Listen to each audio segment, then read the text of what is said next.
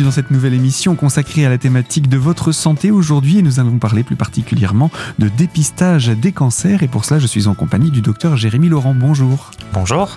Nous allons parler ensemble de dépistage donc des cancers et je rappelle pour cela que vous êtes euh, le médecin référent pour le dépistage dans le département des Vosges. C'est ça, oui, je suis donc le médecin responsable du site des Vosges pour le dépistage des cancers, donc à Épinal, et également médecin coordonnateur pour le dépistage des cancers également sur Nancy avec un collègue. Alors ce qu'il faut rappeler tout de suite, c'est que quand on parle de dépistage des cancers avec le centre de dépistage, on parle uniquement des cancers dits euh, avec un dépistage organisé. C'est bien cela C'est ça, oui. Donc euh, nous, donc le, centre de dépistage hein, qu'on appelle hein, de manière un peu barbare entre guillemets le CRCDC, nous on gère les dépistages organisés des cancers, donc les trois cancers que sont le cancer du sein, le cancer colorectal et le cancer du col de l'utérus. Ce sont trois cancers dont le dépistage organisé existe depuis déjà quelques années, même un certain nombre d'années pour euh, certains d'entre eux. On peut rappeler cette histoire? C'est ça, oui. Donc la mise en place euh, de dépistage organisé a commencé avec le cancer du sein, donc à la fin des années 90, avec des, tout d'abord toujours des régions pilotes et après une généralisation euh, en France. Donc ça, c'est le début des années 2000. Le cancer colorectal, c'est plutôt les années 2008. Et plus récemment, le cancer du col de l'utérus, euh, plutôt fin des, début des années 2020, oui c'est ça, 2018, avec la mise en place du programme de dépistage organisé. Qu'est-ce qui fait que le dépistage organisé se met en place pour un cancer en particulier? Alors, ce qu'il est important de rappeler, c'est que un dépistage organisé, c'est en fait un programme de santé publique. Ça veut dire que la maladie est considérée comme suffisamment euh, grave pour la santé de la population, pour la santé des Français, pour qu'on mette en place des mesures pour pallier à la mortalité liée à cette maladie et au nombre de cas de cette maladie. Pourquoi est-ce qu'on a mis en place un dépistage organisé pour ces trois cancers-là? Parce que ce sont parmi les cancers les plus fréquents en France, qui touchent la population française. On sait qu'il y a une mortalité importante liée à ces cancers-là, et on sait surtout qu'il existe des tests de dépistage, par exemple la mammographie ou la recherche de sang dans les selles pour le cancer colorectal, qui sont des tests qui sont fiables, qui sont faciles à réaliser, acceptables pour la population et qui ont un coût euh, limité. Surtout, ce sont des dépistages que l'on peut mettre en place pour des maladies dont on connaît l'évolution et on sait qu'il existe une phase plus ou moins longue dite asymptomatique, durant laquelle la maladie est déjà présente mais le patient ne ressent aucun symptôme. Et c'est tout l'intérêt du dépistage de façon générale, mais dans le cas du dépistage organisé pour ces trois cancers-là, c'est de mettre en place le, le test de dépistage à un moment où justement il n'y a pas encore de symptômes pour trouver le plus précocement possible l'éventuelle présence de ce cancer. Alors justement, ça c'est aussi quelque chose qu'il faut rappeler, c'est que le cancer, on en parle, on voit tout l'aspect dramatique et mortel qu'il y a derrière et on ne veut surtout pas l'amoindrir dans cette émission. Mais ce qu'on veut rappeler, c'est que un cancer dépisté tôt, c'est encore le meilleur moyen de le soigner et en général, on arrive à les soigner. C'est ça, tout à fait. Effectivement, les, progrès qui ont été faits actuellement dans la prise en charge des cancers montrent qu'on a une réduction de la mortalité, peut-être pas de tous les cancers, mais d'un grand nombre de cancers, parce qu'on a fait des progrès. Mais encore une fois, même si on fait des progrès dans le cancer, le principal élément à avoir en tête, c'est que plus il est détecté tôt, meilleure sera la prise en charge euh, derrière. C'est tout l'intérêt justement du dépistage. Et, moins lourd aussi sera ce traitement. C'est ça, moins lourd également, parce qu'on va pouvoir euh, mettre en place des traitements qui vont être entre guillemets moins agressifs, puisque le cancer est de, de petite taille, en tout cas d'évolution beaucoup moins euh, évolué justement. Et ça permettra un suivi. J'imagine que derrière, il y aura un suivi aussi des personnes sur lesquelles on a détecté précocement un cancer. Mais du coup, ça peut permettre aussi pour une personne d'avoir un, mieux-être, un mieux vivre tout au long de sa vie, malgré ce suivi. Exactement, oui. Après, effectivement, les personnes qui ont un antécédent de cancer et qui ont été prises en charge et qui à un moment donné vont être déclarées en rémission puisque du coup on n'a pas détecté d'évolution du cancer, ces personnes-là doivent avoir un suivi après régulier euh, à vie, plus ou moins espacé, euh, plus ou moins euh, en fonction des, types de cancer et en fonction du traitement qu'elles ont eu. Mais après, effectivement, c'est ça n'empêche pas après derrière d'avoir une vie qui est normale et même pendant le traitement parce qu'on a fait des évolutions justement majeures dans la prise en charge, il y a des personnes qui sont en traitement de cancer et qui continuent à avoir une vie, j'ai envie de dire normale entre guillemets, comme si elle n'avait pas de cancer finalement, puisque les traitements ont permis justement de, progresser dans, dans cet aspect-là et de faire en sorte que les personnes aient une qualité de vie qui soit vraiment préservée. Donc ça, c'est un, un, véritable bénéfice dans le domaine de, de, ces dépistages. Alors, on parle là des dépistages organisés pour sensibiliser ben, les femmes, par exemple, au dépistage organisé du cancer du sein. Il y a entre autres euh, Octobre Rose, dont on a célébré une nouvelle édition euh, cette année avec de nombreuses manifestations à travers le département. Il y a aussi le cancer colorectal, ça c'est plutôt Mars bleu. C'est ça, oui. Et euh, pour le col de l'utérus, il n'y a pas encore vraiment de mois de sensibilisation, mais il y a une semaine en particulier en début d'année C'est ça, oui. Il n'y a pas encore de mois de sensibilisation comme on le connaît, comme vous l'avez dit, pour Octobre Rose ou Mars Bleu. C'est une semaine à la fin du mois de janvier en général, qui est une, semaine européenne de sensibilisation au dépistage du cancer du col, donc qui permet de parler à la fois du dépistage de ce cancer, mais également de rappeler également l'importance, notamment dans le cancer du col de l'utérus, de la vaccination contre les papillomavirus, hein, qui s'adresse aux jeunes filles, aux jeunes garçons, à partir de 11 ans jusqu'à l'âge de 14 ans. Alors, vous avez parlé d'opérations de semaines de sensibilisation à l'échelle européenne. Est-ce que l'on sait si dans d'autres pays ils sont plus en avance, en retard ou à équivalence avec nous par rapport au dépistage organisé? Ça dépend des pays européens en fait. On sait qu'il existe des programmes de dépistage organisés dans d'autres pays européens et il y en a certains pour lesquels effectivement la, participation à ces programmes de dépistage sont plus élevées que celles qu'on peut connaître en France. On pense notamment aux pays nordiques, euh, Suède, Finlande et autres qui ont des organisations un peu plus différentes de celles qu'on a mis en place euh, en France. Il y a, a d'autres pays pour lesquels malheureusement il n'y a pas encore ces programmes de dépistage. Donc on voit que même si on est euh, à l'échelle européenne, une Union européenne, il n'y a pas forcément justement de, de grandes harmonisation sur, euh, sur toutes ces pratiques-là, mais on sait que, que ça existe et en tout cas le, la littérature euh, ne cesse de montrer que finalement la mise en place de programmes de dépistage, que ce soit dans le cancer du sein, le cancer colorectal, ça a un impact justement en termes de réduction de la mortalité par ces pathologies-là. Il y a d'autres cancers qui sont dépistés dans d'autres pays de manière plus efficace, vous savez ou pas? Je n'ai pas, non, pas connaissance de programmes autres particuliers, les, ceux les plus fréquemment décrits, euh, ceux pour lesquels on a le plus de recul, en tout cas, ce sont les mêmes qu'en France, hein, en France. sein mhm. colorectal. Après, il existe probablement des projets de recherche sur d'autres cancers, comme il en existe également en France, euh, comme on le verra. Finalement, on voit que la France est un petit peu au même rythme que ses voisins européens. Euh, docteur Jérémy Laurent, vous restez avec nous. On se retrouve dans quelques instants pour la deuxième partie de ce magazine, toujours autour de la thématique du dépistage euh, et de la prévention, de la sensibilisation au dépistage organisé des cancers. A tout de suite sur cette antenne.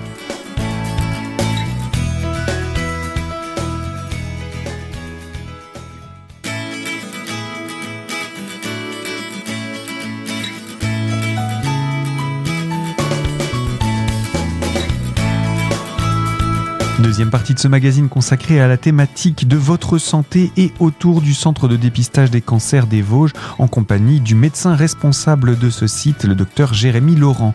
Nous parlons donc de sensibilisation, de prévention et de dépistage des cancers. Et euh, récemment, il y a eu au mois de novembre les foulées des barbus et une semaine de sensibilisation au dépistage individuel, cette fois-ci, du cancer de la prostate. Alors, est-ce qu'on peut parler de ce cas particulier qui n'est pas encore un dépistage organisé? Et pourquoi il ne l'est pas et euh, peut-être aussi quelle est la différence entre un dépistage individuel et un dépistage organisé. C'est ça. Effectivement, on fait bien de souligner la différence qu'il existe. C'est pour ça qu'on parle bien et quand nous on intervient au centre de dépistage, on parle bien du dépistage organisé. Le dépistage organisé, ce qu'il faut avoir en tête, c'est que c'est un problème de santé publique, c'est quelque chose qui est décidé à l'échelle nationale, qui est porté finalement par le ministère de la Santé, par, euh, par l'État et l'assurance maladie, avec une prise en charge à 100% de, du test de dépistage. Ce dépistage organisé répond à un cahier des charges. Hein. Il existe un cahier des charges pour chacun des trois dépistages avec des critères qualité à respecter, une population cible, c'est-à-dire celle qui va être éligible finalement à ce dépistage-là et des éléments à respecter en termes également de, suivi de ces populations-là. Il y a également un programme d'évaluation de ces dépistages, hein, de ces programmes de dépistage qui est conduit notamment par Santé publique France, hein, qui évalue euh, chaque année euh, voilà le taux de participation, euh, le nombre de cancers qui sont détectés, le stade de, de détection de ces cancers, etc. Donc ça c'est vraiment le dépistage organisé. Et à côté, il existe le dépistage euh, individuel, qui est en fait une mesure qui est, euh, comment dire, une action qui est portée par le patient lui-même ou éventuellement avec son médecin traitant. Mais qui peut lui être euh, recommandé. Qui peut lui être recommandé, voilà. Le dépistage individuel, c'est quelque chose qui ne fait pas l'objet de ce programme national de santé publique. Il n'y a pas de cahier des charges, c'est vraiment une, décision entre le médecin et son patient. Donc pourquoi dépistage individuel? Ben Parce que peut-être le patient soit à des antécédents familiaux À des antécédents familiaux, se trouve dans une catégorie de risque finalement qui, qui le place à un risque plus élevé que la population dite lambda ou générale d'avoir un certain type de cancer. Et donc du coup, il faut qu'il ait un suivi particulier, donc un dépistage que l'on dit individuel.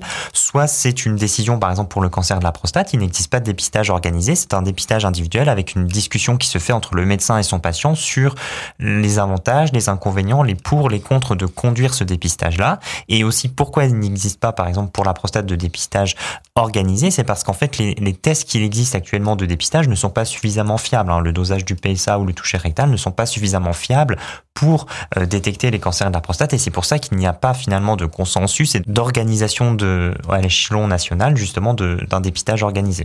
Est-ce qu'on n'a pas encore de moyens de le détecter suffisamment précocement pour se dire que on peut identifier de manière fiable ce problème de cancer de la prostate. C'est ça, pas de manière euh, suffisamment précoce ni suffisamment fiable, ce qui impliquerait derrière potentiellement des traitements qui ne seraient potentiellement pas justifiés ou une morbidité plus importante liée à la prise en charge d'un éventuel cancer alors qu'il n'y en a peut-être pas ou un cancer à pas bruit ou et donc c'est toutes ces problématique-là qui fait pencher actuellement plutôt en faveur d'un dépistage individuel, donc euh, une discussion avec son médecin sur euh, l'opportunité de participer à cette campagne de dépistage plutôt que la mise en place, hmm. la promotion d'un programme national de dépistage organisé.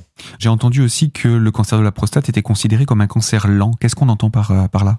Ben, C'est un cancer qui met plusieurs dizaines d'années à se développer. Donc il existe également d'autres d'autres cancers qui mettent longtemps à se développer, mais surtout il va rester longtemps asymptomatique. Asymptomatique, ça veut dire qu'on ne se rend pas compte qu'il est là. On ne se rend pas compte qu'il y a finalement ce cancer de la prostate qui se développe euh, à bas bruit, et surtout il est longtemps donc euh, asymptomatique et donc le fait de traiter certains petits cancers de la prostate ou des cancers qui évolueraient à bas bruit ont peut-être parfois plus délétère en termes de qualité de vie pour le patient, hein, parce que ça implique des opérations lourdes et des traitements lourds, qui vont impacter fortement la qualité de vie du patient sans forcément qu'il y ait de bénéfices derrière en termes de réduction de la mortalité liée à ce cancer en fait. Mmh. On s'est rendu compte qu'il y avait par exemple un certain nombre de personnes, notamment quand on avait fait des autopsies, qui avaient des cancers de la prostate mais qui étaient morts de totalement autre chose finalement que ce cancer-là. Et donc finalement ça c'est quelque chose qui entre également en ligne de compte dans le, la considération de plutôt en faveur d'un dépistage individuel de ce cancer de la prostate plutôt que de la mise en place d'un dépistage organisé. Donc ce type de cancer en particulier, effectivement, c'est ce n'est peut-être pas la, bonne solution, mais ça vaut la peine pour les personnes qui auraient peut-être des personnes dans des situations risques, etc. Est-ce qu'on peut considérer, quel que soit le cancer, qu'il peut y avoir aussi des secteurs géographiques ou des métiers qui pourraient être à risque en lien avec le cancer, ou aujourd'hui on n'a pas du tout de recul par rapport à ça? Si, si, on a des éléments qui nous montrent, euh, bah, le plus connu par exemple, c'est l'amiante, euh, où on a un lien entre justement l'exposition à l'amiante et certains types de cancers, donc le cancer du poumon ou le cancer euh, de la plèvre, donc le mésothéliome, hein, donc ça c'est assez bien montré. Il y a des expositions à des produits chimiques ou autres qui peuvent donner des cancers, notamment hématologiques, donc des leucémies par exemple. D'autres expositions aussi pour le, le, cancer du poumon et autres. En tout cas, c'est de plus en plus documenté. On essaye en tout cas de, aussi également d'axer justement la, la prévention au travail sur justement la, prévention de ces risques-là qui apparaissent malheureusement parfois dizaines, vingtaines, trentaines d'années après l'exposition euh, professionnelle. Donc il y a une, information, une sensibilisation des personnes exposées qui doit être faite et il est important que ces personnes-là est un suivi après euh, adapté, notamment quand ils sortent de, de leur activité professionnelle, qui sont par exemple retraités. Il faut qu'il y ait un suivi derrière qui se fasse parce que c'est là potentiellement que les, les, pathologies pourraient apparaître. Et ce qu'il est important également de, de rappeler, c'est que devant tout cancer, si jamais on a éventuellement un, doute ou autre sur une éventuelle origine professionnelle, eh ben, il peut y avoir éventuellement une reconnaissance en maladie professionnelle. Hein. donc c'est une démarche après qui t'a discuté avec euh, avec le médecin sur l'opportunité de voilà de faire cette demande, cette déclaration, qui peut après apporter également ben, d'une part des avantages sociaux euh, aux patients en termes de prise en charge, hein, de entre guillemets de d'indemnisation par la société entre guillemets de cette, ce risque qui a été couru euh, par le patient au cours de son activité professionnelle, mais surtout ça nous permet aussi et aux instances publiques d'alimenter justement la, la, recherche et les données sur justement le lien qui pourrait exister entre certains cancers qui sont peut-être pas encore connus actuellement et certaines expositions professionnelles. Alors c'est ça aussi, c'est que le cancer, on a beau connaître beaucoup de choses sur certains d'entre eux, on n'en connaît pas toutes les facettes. Non, malheureusement, oui, c'est ça. Il y a encore beaucoup de choses à découvrir sur justement euh, le développement des cancers, même s'il y a beaucoup de progrès qui ont été faits, comme dit, sur l'exposition professionnelle, sur la génétique, sur les facteurs de risque. Hein. On, insiste beaucoup aussi actuellement sur la prévention primaire, c'est-à-dire modifier son mode de vie ou adopter un mode de vie qui limite le risque de développement d'un cancer au cours de la vie, hein, notamment manger équilibré, faire une activité physique régulière, arrêter de fumer ou ne pas commencer si on l'a pas fait, réduire sa consommation d'alcool, ça ce sont des, des éléments dont on sait que l'impact est fort en termes de réduction du cancer, puisque je le rappelle ici, mais ça a été montré par l'Institut national du cancer, on estime qu'il y a 40% des cancers qui seraient liés simplement à notre mode de vie. Et donc, on voit qu'en modifiant son mode de vie, on peut avoir un impact majeur sur la réduction de la survenue de cancer plus tard dans notre vie, justement. Merci pour ce rappel que prendre soin de sa santé, c'est encore le meilleur moyen de prévenir ces cancers. Docteur Jérémy Laurent, vous restez avec nous. On n'a pas fini de parler de cette thématique et on se retrouve dans quelques instants pour la troisième et dernière partie de ce magazine. Alors à tout de suite.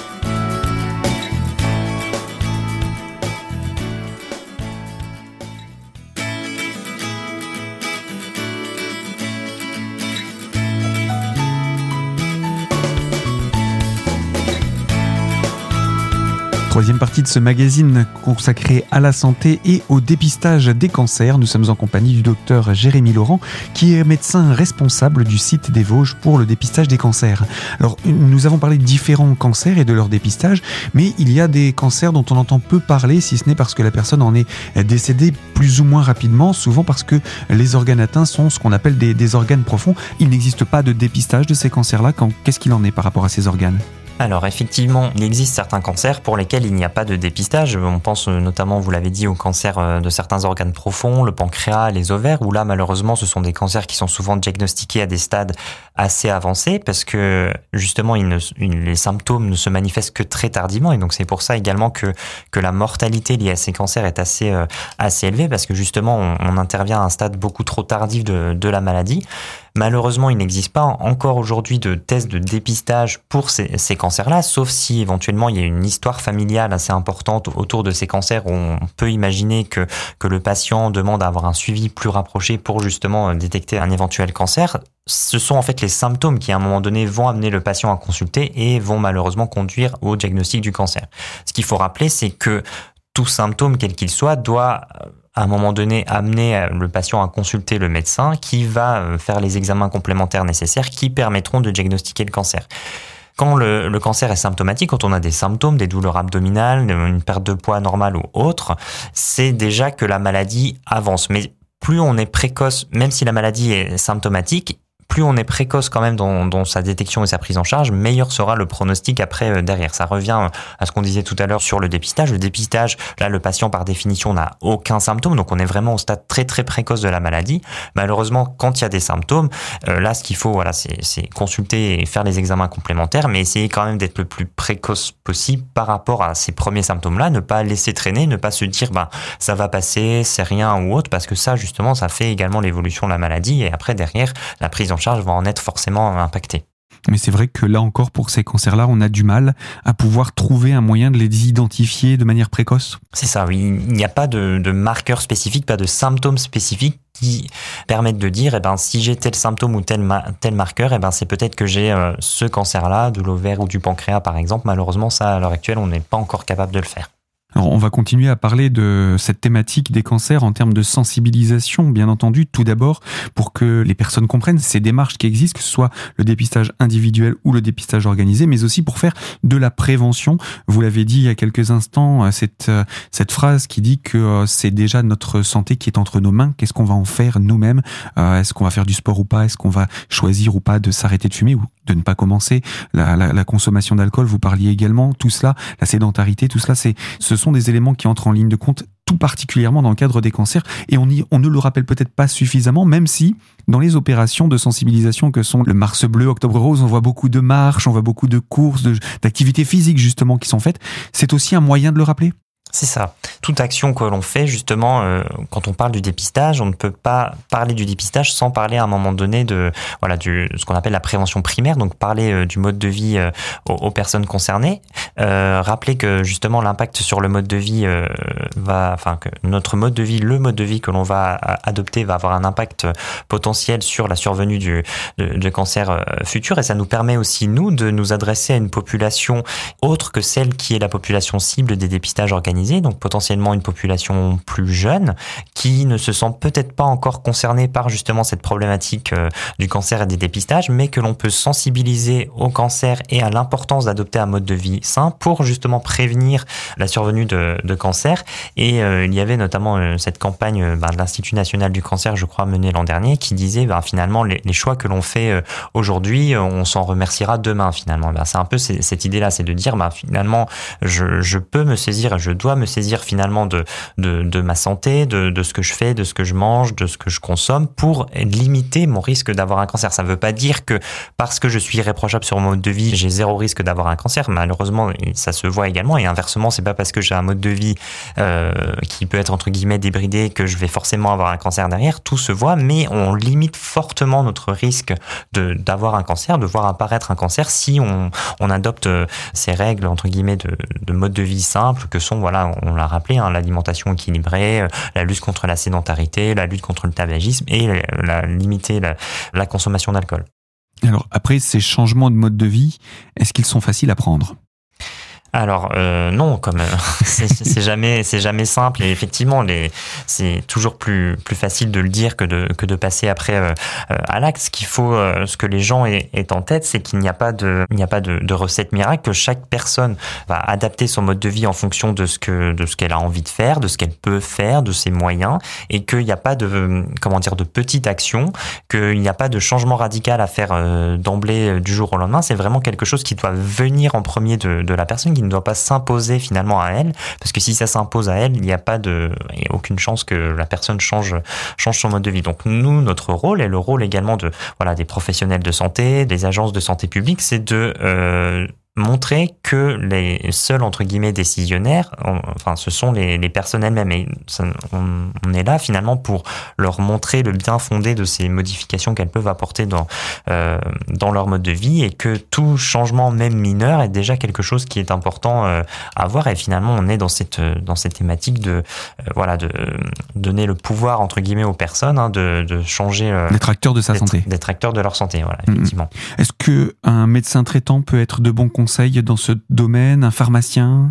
Tout le monde, tout le monde a sa place à jouer effectivement dans le dans ce conseil auprès des patients. Donc en premier lieu, bien évidemment le médecin traitant, mais ça peut être également euh, le pharmacien euh, au cours de voilà de délivrance de médicaments qui n'a peut-être rien à voir avec euh, ce pourquoi il va délivrer le message, mais c'est un professionnel de santé comme un autre. On peut penser aussi aux infirmiers, on peut penser, enfin toute personne a finalement sa, place à, jouer et peut délivrer justement un message euh, aux, patients pour euh, les aider à, adopter entre guillemets les bons comportements, aussi bien en termes de modification de mode de vie que de participation euh, au dépistage. Et après, au-delà des professionnels, il y a également euh, l'entourage des personnes, il y a également voilà leurs collègues, leurs familles qui peuvent également être des personnes également euh, ressources, en tout cas importantes pour mobiliser également tout le monde.